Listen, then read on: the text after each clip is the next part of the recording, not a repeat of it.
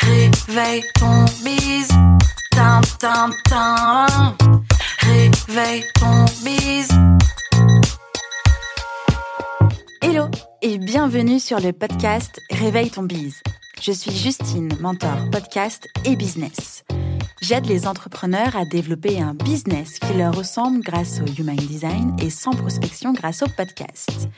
Tous les lundis à 6h, je me mets au défi de vous partager des conseils et de l'inspiration pour vous réveiller, vous et votre business. Est-ce que vous êtes prêts à attaquer cette nouvelle semaine à fond? Moi, je le suis. C'est parti, bonne écoute Hello hello, bienvenue dans ce nouvel épisode de Réveil ton bise. Je suis ravie d'être avec vous aujourd'hui et de vous accompagner tout au long de cet épisode. Le sujet du jour est comment créer une expérience client irrésistible. Prenez de quoi noter parce que ça va dépoter pour votre business. C'est parti. Aujourd'hui, vous travaillez sans doute avec vos premiers clients et clientes. Alors déjà, félicitations, c'est carrément canon. Vous souhaitez à présent améliorer leur expérience au point de créer une expérience client-cliente irrésistible aux petits oignons. Et ça, c'est clairement tout à votre honneur et totalement possible dès à présent en actionnant les conseils que je vais vous délivrer aujourd'hui. Vous allez comprendre comment construire la meilleure interaction possible entre votre business et vos clients ou prospects tout au long de leur parcours. Allez, on y va. Déjà, qu'est-ce que c'est que l'expérience client? Prenons quelques secondes pour se mettre d'accord sur ce que c'est que l'expérience client. Pour faire simple et rapide, c'est ce que votre client, votre cliente va ressentir lorsque cette personne va être en contact avec votre business. L'expérience se déroule tout au long de son parcours, avant, lorsque cette personne est encore au statut de prospect, pendant, lorsque cette personne est au statut de client-cliente, et après, lorsque cette personne peut être au statut d'ambassadeur-ambassadrice, affilié ou tout simplement partenaire. Tiens à faire un petit disclaimer avant d'aller plus loin. Donc, avant de vouloir créer une expérience aux petits oignons, assurez-vous de délivrer au minimum l'expérience attendue par votre client, votre cliente, avant de proposer un effet euh, waouh, que l'on peut dire un effet Disneyland avec genre le grand feu d'artifice direction le château de la Belle au Bois dormant. En résumé, votre mission de base, si vous l'acceptez, c'est simplement, et je dis bien simplement, de délivrer ce qui est attendu pour ne pas euh, donner un avis, on va dire, déceptif, de réduire les points de friction dans le parcours de votre client, cliente, et de ne pas juste être focus, concentré sur la phase avant la vente et la vente. Bon, maintenant que nous parlons la même langue, vous et moi, que le topo de base est fait, eh bien, je le rappelle, c'est possible de mettre en place une expérience client supérieure au point d'être irrésistible. Cette expérience client ou prospect irrésistible va passer par une valeur perçue supérieure à l'attente, que l'on appelle un surdelivereur, l'over delivery, une fluidité dans l'utilisation, c'est-à-dire d'anticiper les besoins et les questions. Et enfin, une personnalisation de l'expérience selon la personne, votre offre, les messages, les outils, etc. Quelles sont donc les étapes d'un parcours client pour pouvoir ensuite améliorer son expérience? Je vous partage les étapes clés d'un parcours client pour pouvoir l'améliorer. La première étape, c'est donc l'étape de la découverte. Le client, la cliente découvre votre entreprise à travers, pourquoi pas, une recherche en ligne, une publicité ou encore une recommandation. C'est important à ce niveau-là de former euh, et de fournir des informations claires et précises sur votre entreprise, vos produits ou services, afin d'aider cette personne à comprendre ce que vous proposez. Le visiteur, la visiteuse va donc découvrir votre offre lors d'une première visite sur votre site web, sur votre podcast ou encore sur votre réseau social de prédilection. L'objectif ici, c'est de lui demander qui est cette personne, comment cette personne est arrivée jusqu'à vous et comment vous pouvez l'aider. Engagez donc la conversation et générer du contact humain, c'est la base à cet endroit-là. La deuxième étape, c'est l'étape de la considération. Le client, la cliente examine les options et compare les différentes entreprises pour pouvoir prendre une décision. C'est donc important de lui fournir des informations détaillées sur vos produits, vos offres, vos services et donc de mettre en évidence les avantages pour aider cette personne à prendre une décision nette, claire et précise, que ce soit oui ou un non. C'est aussi le moment où, après vous avoir découvert, le visiteur, la visiteuse va sans doute consommer votre contenu, vidéo, podcast, webinar, télécharger votre magnète, lire votre blog, etc. Cette phase de considération, d'intérêt, est juste avant la phase de préachat. Elle représente une première opportunité de vente. Donc, comment continuez-vous le contact pour qualifier les besoins et ou la problématique et donc de pouvoir lui proposer les meilleurs contenus et la meilleure offre afin d'adapter votre discours pour l'offre adéquate. La troisième étape, eh bien, c'est l'étape de l'achat. La personne va effectuer un achat, donc soit en ligne, soit si vous avez une entreprise physique en magasin. C'est important de rendre le processus d'achat aussi simple et transparent que possible et de fournir un excellent service client pour aider le client, la cliente à naviguer dans le processus d'achat. Votre rôle ici, c'est de pouvoir anticiper les obstacles rencontrés. Il peut arriver que votre prospect bloque dans votre parcours. Alors, soit parce que passer à l'achat est trop compliqué, par exemple si euh, vous avez un problème de lisibilité, euh, si votre site ne donne pas confiance, si l'affichage de votre site est mal fait ou trop long, etc. Ça va être à vous d'anticiper sur les possibles points de friction que votre prospect peut rencontrer et donc de ne pas hésiter en cas d'abandon de collecter du feedback pour identifier les raisons de ce non-achat et donc vous permettre d'optimiser votre parcours. Votre objectif ici, c'est bien de réagir rapidement face aux possibles dysfonctionnements. Je le répète une fois encore, mais tentez de faire vivre une expérience simple et efficace. Vous le savez bien, quand vous achetez quelque chose sur Internet, vous pouvez transiter de page en page entre la page de vente, la page d'achat pour valider le, panier, le mode de paiement, de facturation, etc., la page de confirmation, le premier mail. Bref, il y a énormément de possibilités que votre prospect abandonne son panier si tout ça, eh bien, c'est bien trop compliqué. C'est donc à vous d'optimiser et de simplifier afin de rendre cette phase d'achat simple et efficace. La quatrième étape, c'est l'expérience après la vente. Donc juste après l'achat, le client va évaluer son expérience et va pouvoir vous fournir des commentaires.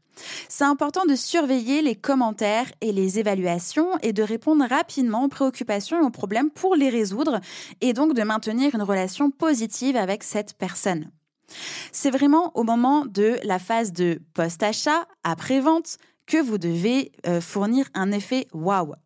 Votre prospect vient d'acheter votre offre, alors déjà euh, bravo. Maintenant, il va falloir lui faire vivre une expérience mémorable. Gardez vraiment en tête que vous devez délivrer ce qui est prévu à la base et ce n'est qu'une fois que ça c'est OK que vous pouvez ajouter des choses.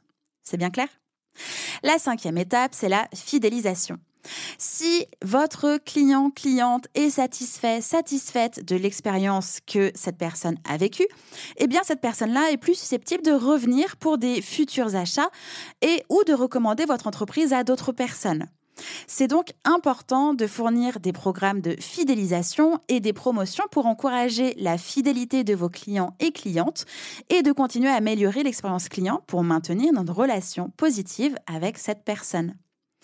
En comprenant ces étapes clés d'un parcours client, vous allez pouvoir identifier les points de friction et les opportunités d'amélioration pour donc améliorer continuellement l'expérience client. Voyons maintenant comment vous pouvez optimiser le parcours client afin de délivrer une expérience client irrésistible. Donc, on vient de voir ensemble les différents euh, parcours, les différentes étapes, pardon, du parcours client et on peut voir ça comme un iceberg.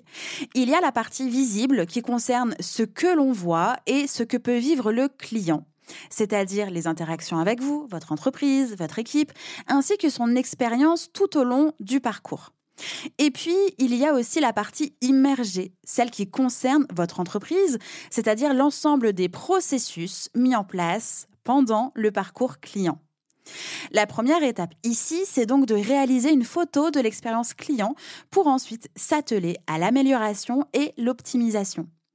Reprenez donc chacune des étapes du parcours que j'ai cité il y a quelques secondes et puis dessinez ou rédigez ce qu'il se passe de votre point de vue, ce que vous avez mis en place aujourd'hui. Cette photographie n'est que la modélisation de ce que vous avez mis en place. Sauf que, eh bien, dans votre parcours, le client, votre cliente est au centre. C'est cette personne qui est en train de vivre l'expérience que vous avez créée. C'est donc, une fois encore, cette personne qui a une bonne partie des réponses que vous avez besoin de récolter pour optimiser et améliorer l'expérience client jusqu'à ce qu'elle soit vraiment, vraiment irrésistible. Vous pouvez donc mettre en place une enquête de satisfaction qui va être envoyée automatiquement à votre client, votre cliente, au bout de X temps ou lorsque cette personne a atteint X leçons dans votre programme en ligne, par exemple. Cette enquête de satisfaction est considérée comme un questionnaire de satisfaction à chaud. Vous pouvez aussi, lors d'un rendez-vous avec votre client, votre cliente, lui poser directement vos questions. Et enfin, si vous avez des partenaires, collaborateurs, collaboratrices qui sont en lien direct avec vos clients, pensez à leur demander des suggestions, des nouvelles idées et des actions à mener pour rendre encore plus heureux, heureuses vos clients, clientes actuels et surtout pour améliorer une fois de plus les processus internes. À partir de la photo de l'expérience client et les données récoltées, c'est le moment de passer à l'action via déjà une amélioration de la relation client-entreprise en prenant en compte les demandes légitimes des clients. Ensuite, passer à l'optimisation des processus internes. Et enfin, proposer une nouvelle expérience grâce aux évolutions disponibles euh, grâce à la technologie, par exemple la mise en place de chatbots, euh, la personnalisation de la navigation par utilisateur, etc., etc. Afin de faire de sa stratégie d'expérience client une réalité et non pas une nouvelle lubie à la mode, je vous conseille de mettre en place des actions simples qui vont donner rapidement des résultats et de communiquer sur ces premiers résultats. Je vous invite également à ne pas juste faire ça au compte-goutte, mais à créer un véritable projet qui va pouvoir être surveillé, géré, avancé et analysé. En résumé, pour optimiser le parcours client et donc délivrer une expérience client irrésistible, il faut déjà 1. comprendre les besoins du client, 2. Simplifier le processus d'achat et post-achat. 3. Offrir une expérience personnalisée. 4. Fournir un excellent service client. 5. Évaluer et améliorer l'expérience client. Donc ça veut dire que vous allez devoir évaluer régulièrement l'expérience en recueillant des commentaires, des euh, questionnaires de satisfaction, des données d'utilisation, et ensuite utiliser ces informations pour identifier les problèmes et les opportunités d'amélioration, et donc apporter des ajustements nécessaires pour améliorer continuellement l'expérience client. Et 6. Implémenter, analyser et recommencer. En suivant ces conseils, vous allez pouvoir optimiser le parcours client et donc délivrer une expérience client irrésistible qui va pouvoir attirer et fidéliser vos clients et clientes. C'est vraiment important de continuer à surveiller les tendances et les évolutions du marché pour rester à jour et de continuer à améliorer votre expérience client. Je viens de vous parler du parcours d'achat, d'iceberg, de projets, de conseils, etc. Ça peut vous sembler être une énorme montagne à gravir. Du coup, comment prioriser les optimisations de votre parcours client? Je le répète, mais vous pouvez avoir l'impression, le sentiment ou être devant la réalité de l'ampleur de ce projet. Alors, ne pensez pas à tout déconstruire, construire ou reconstruire en une seule fois et en peu de temps. Vous allez devoir vraiment aborder ça comme un nouveau projet qui doit s'inclure dans vos objectifs à atteindre avec des tâches datées et un temps à la réalisation estimé. Pour vous aider à vous organiser et à garder le cap, vous pouvez suivre ces quelques étapes. La première étape, c'est que une fois que les informations sont collectées, vous avez normalement euh, la possibilité d'identifier les points de friction et les problèmes les plus critiques qui ont un impact important euh, sur l'expérience client. Par exemple, si vous voyez que vous avez un taux important euh, d'abandon de panier, euh, si vos clients, clientes se désinvestissent de votre formation ou de votre programme en ligne, si vos clients, clientes vous posent très souvent les mêmes questions sur l'utilisation de tel outil que vous avez mis en place pour votre collaboration, etc., etc. Ça, ce sont des informations que vous avez collectées et qui vous aident normalement à identifier les points de friction et les problèmes les plus critiques qui ont donc un impact important sur l'expérience client. La deuxième étape, c'est de prioriser les problèmes. Classer les problèmes identifiés à la première étape par ordre de priorité en fonction de leur impact sur l'expérience client et leur complexité à résoudre. Vous pouvez utiliser la matrice d'Eisenhower pour vous aider à prioriser les bonnes choses et à visualiser les problèmes. Ensuite, la troisième étape, c'est d'établir un plan d'action, déterminer les mesures à prendre pour résoudre les problèmes prioritaires, je souligne bien prioritaires, et mettez ensuite en place un plan d'action. Si vous avez des ressources limitées, concentrez-vous sur les problèmes les plus critiques en premier. Quand je dis ressources limitées, je parle bien de ressources financières, humaines et temporelles. Et la quatrième étape, c'est de suivre les résultats. En suivant les résultats de vos efforts sur l'optimisation, vous allez pouvoir voir si les changements ont eu un impact positif sur l'expérience client. Vous allez pouvoir également continuer à collecter des commentaires, des avis, des euh, voilà, questionnaires de satisfaction de vos clients pour savoir si l'expérience eh bien, s'est améliorée. En suivant ces étapes, vous allez pouvoir identifier les problèmes les plus critiques dans votre parcours client et surtout mettre en place des solutions pour l'améliorer et ça de manière significative, step by step. Pour mes mots, euh, voici ce que vous pouvez garder en tête pour créer une expérience client irrésistible.